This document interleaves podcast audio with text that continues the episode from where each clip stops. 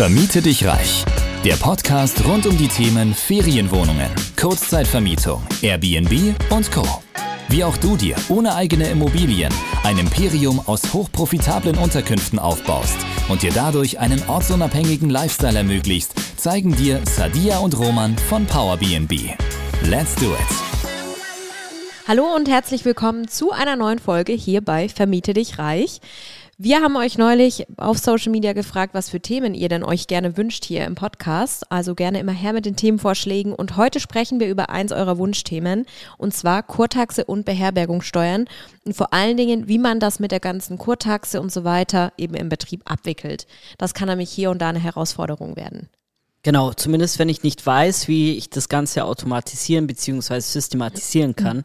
und welche Möglichkeiten hier zur Verfügung stehen, schauen wir uns gleich an. Mhm. Aber ich würde im Vorfeld erstmal differenzieren oder nochmal darlegen, äh, was überhaupt Kurtaxe mhm. ist, beziehungsweise sich es eben abgrenzt von anderen Abgaben bzw. Steuerarten. Ganz genau.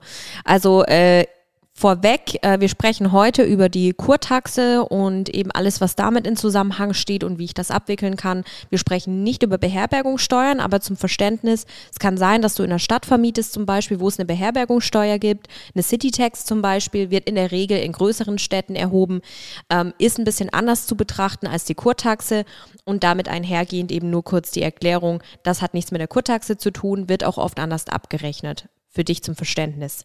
Wir sprechen heute über die Kurtaxe.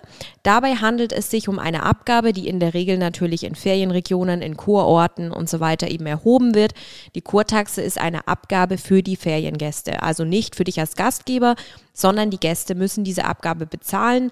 Früher war es so, da sind die Gäste noch in die Touristinfo reingelaufen, haben einfach am Anfang ihres Urlaubs das dort bezahlt. Mittlerweile ist es so, dass in der Regel die Gastgeber dafür verantwortlich sind, die Kurtaxe einzuziehen von den Gästen und dann an die Gemeinde abzuführen. Ist natürlich einfacher und bequemer für die Gemeinden. Wir als Gastgeber müssen dann schauen, welche möglichst line und digitale Lösung wir dafür finden, um das Ganze nicht zu aufwendig zu gestalten. Genau, so ist es. Ähm, es gibt Möglichkeiten hierfür, wenn eine Kurtaxe fällig ist. Mhm. Es ist ja nicht immer eine Kurtaxe fällig, ja. bloß weil ich in der Ferienregion bin. Ähm, wie man das rausfindet, das findet man am besten ähm, im Touri- oder Touristenbüro mhm. ähm, der jeweiligen Gemeinde. Einfach mal nachfragen, ob Kurtaxe oder sonstige mhm. Abgaben mhm. fällig sind, weil es kann auch ein Fremdenverkehrsbeitrag fällig sein. Der Fremdenverkehrsbeitrag, den musst du dann als Gastgeber bezahlen. Mhm. Die Kurtaxe ist immer nur vom Gast zu bezahlen. Also da hat eigentlich der Gastgeber, wie es dir ja schon meinte, nichts damit zu tun und ähm, wie man das eben abwickeln kann alles rund um diese Kurtaxe, weil wir als Gastgeber ja jetzt dafür verantwortlich sind, ähm, das eben wieder einzuziehen vom Gast mhm. und weiterzugeben an die Gemeinde, ähm, haben wir hier Herausforderungen, aber auch hier gibt es Möglichkeiten. Und an dieser Stelle haben wir diese dir hier mal mitgebracht. Ähm, Sadia, vielleicht die ersten zwei Möglichkeiten. Kannst du die mal vorstellen oder was gibt es da so? Ja, also jetzt wissen ja unsere Zuhörer, wenn ihr noch frischer dabei seid, wir bauen ein Airbnb-Business oder ein Business in der, im Bereich Kurzzeitvermietung rein digital auf. Also wir möchten möglichst alles digital abwickeln und automatisiert, so gut es geht.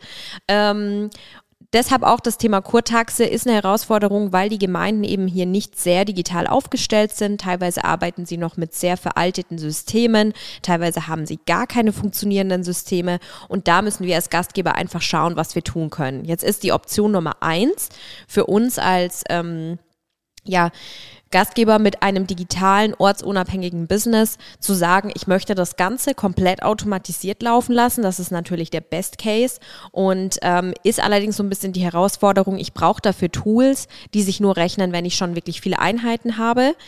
Wir nutzen natürlich ein Tool, da kann ich dem Gast dann äh, über den Online-Check-In schon gewisse Daten abfragen. Natürlich die, die ich sowieso brauche zum Online-Check-In und gemäß Meldegesetz, aber eben auch die, die für die Kurtaxe vielleicht benötigt werden oder zur Errechnung der Kurtaxe, plus Bezahlung der Kurtaxe über dieses ähm, Tool bzw. System. Jetzt ist es vielleicht so, wenn du Anfänger bist, dass du hier jetzt nicht so aufgestellt bist, dass du gleich eben hier irgendwie individuell programmierte Systeme dann hast oder eben solche Tools nutzen kannst, die schon high professional mäßig aufgestellt sind. Dementsprechend kannst du natürlich auch Option Nummer zwei, das Ganze so mehr oder weniger halbautomatisiert laufen lassen. Also idealerweise hast du zum Beispiel eine automatisierte Nachricht an den Gast. Das kannst du ja mit allen Tools im Prinzip möglich machen, sowohl über die Portale direkt, über Nachrichtenvorlagen als auch über Smubo zum Beispiel, ähm, als Anfänger mit wenigen Einheiten und kannst da eben den Gast schon mal darauf hinweisen, dass eine Kurtaxe zu zahlen ist und dass die separat erhoben wird. Das könntest du zum Beispiel am Anreisetag machen, dass der Gast eben gleich weiß, okay, ich muss das hier noch begleichen.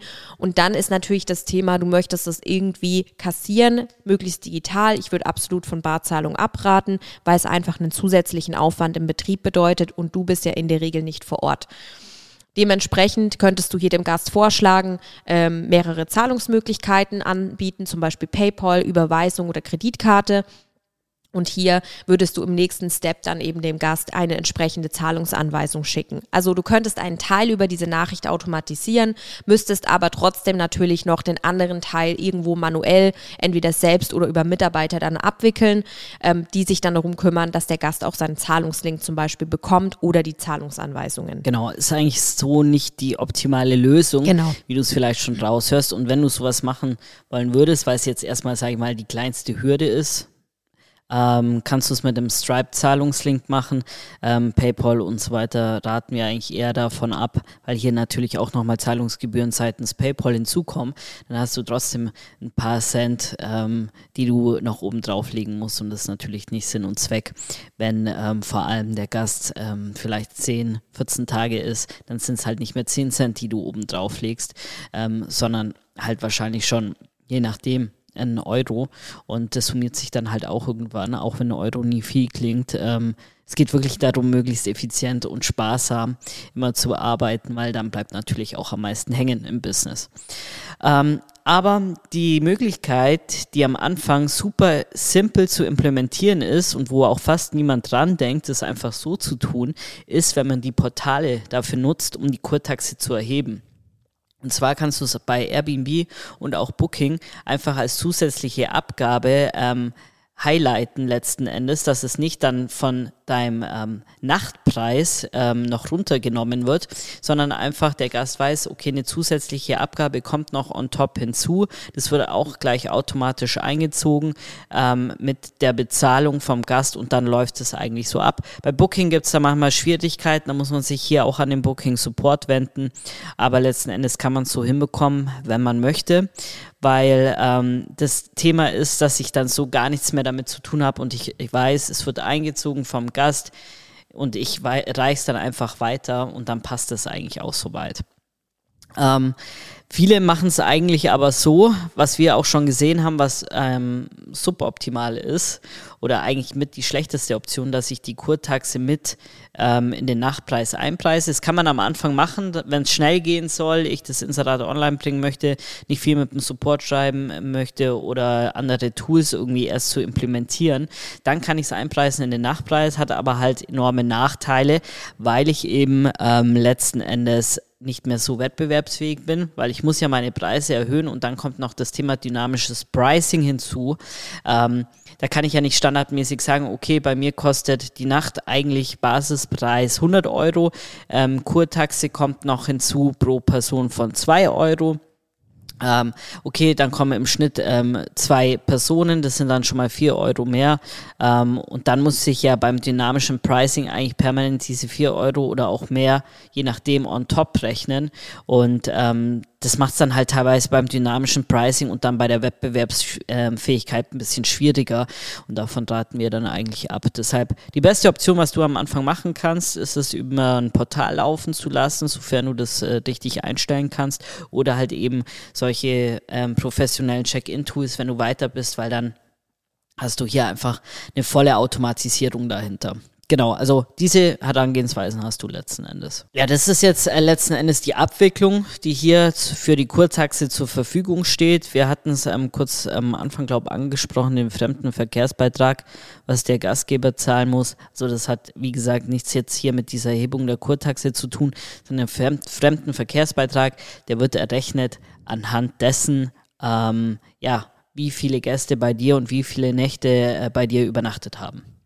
Ja, also kurz nochmal zum Hintergrund vielleicht für die, die sich einfach damit noch nicht befasst haben. Kurtaxe ist wie gesagt die Abgabe für die Gäste. Sie dient der Gemeinde dazu, entsprechend oder die Gemeinden sagen im Prinzip, dass damit natürlich alle Einrichtungen, ähm, keine Ahnung, Aktivitäten und so weiter für Gäste instand gehalten werden. Also irgendwelche zum Beispiel öffentlichen Einrichtungen wie Touristbüro, ähm, natürlich auch irgendwelche Parks, also irgendwelche öffentlichen Institutionen, die auch für Touristen natürlich entsprechend ähm, ja in Schuss gehalten werden müssen. Und da werden diese Gelder entsprechend reingesteckt. Ähm, beim Fremdenverkehrsbeitrag ist es so, dass die Gastgeber äh, diesen zahlen müssen, ähm, weil sie natürlich auch von dieser Gemeinde, von diesen Einrichtungen ähm, und so weiter profitieren weil sie ja Gäste beherbergen in diesem Ort. So, na, macht vielleicht nicht so ganz Sinn, aber ist leider so, muss man zahlen, ähm, ist aber in der Regel kein so hoher Beitrag. Wie Roman schon gesagt hat, es errechnet sich meistens so ein bisschen anhand von deinen Übernachtungszahlen und teilweise auch anhand deines Umsatzes beziehungsweise Gewinns. Also hier einfach immer schauen, wie die jeweilige Gemeinde arbeitet und dann ähm, kannst du dich da relativ gut aufstellen. Genau. Und ähm, das war es jetzt äh, letzten Endes rund um die Kurtaxe. Ich weiß, das kann hier und da herausfordernd sein, wenn du hier Unterstützung auf jeden Fall brauchst, das Ganze zu automatisieren oder systematisieren. Komm gerne zu uns in die Beratung. Wir schauen uns deinen individuellen Fall an und können dir dann hier weiterhelfen. Ganz genau. Und in diesem Sinne sage ich bis zur nächsten Folge.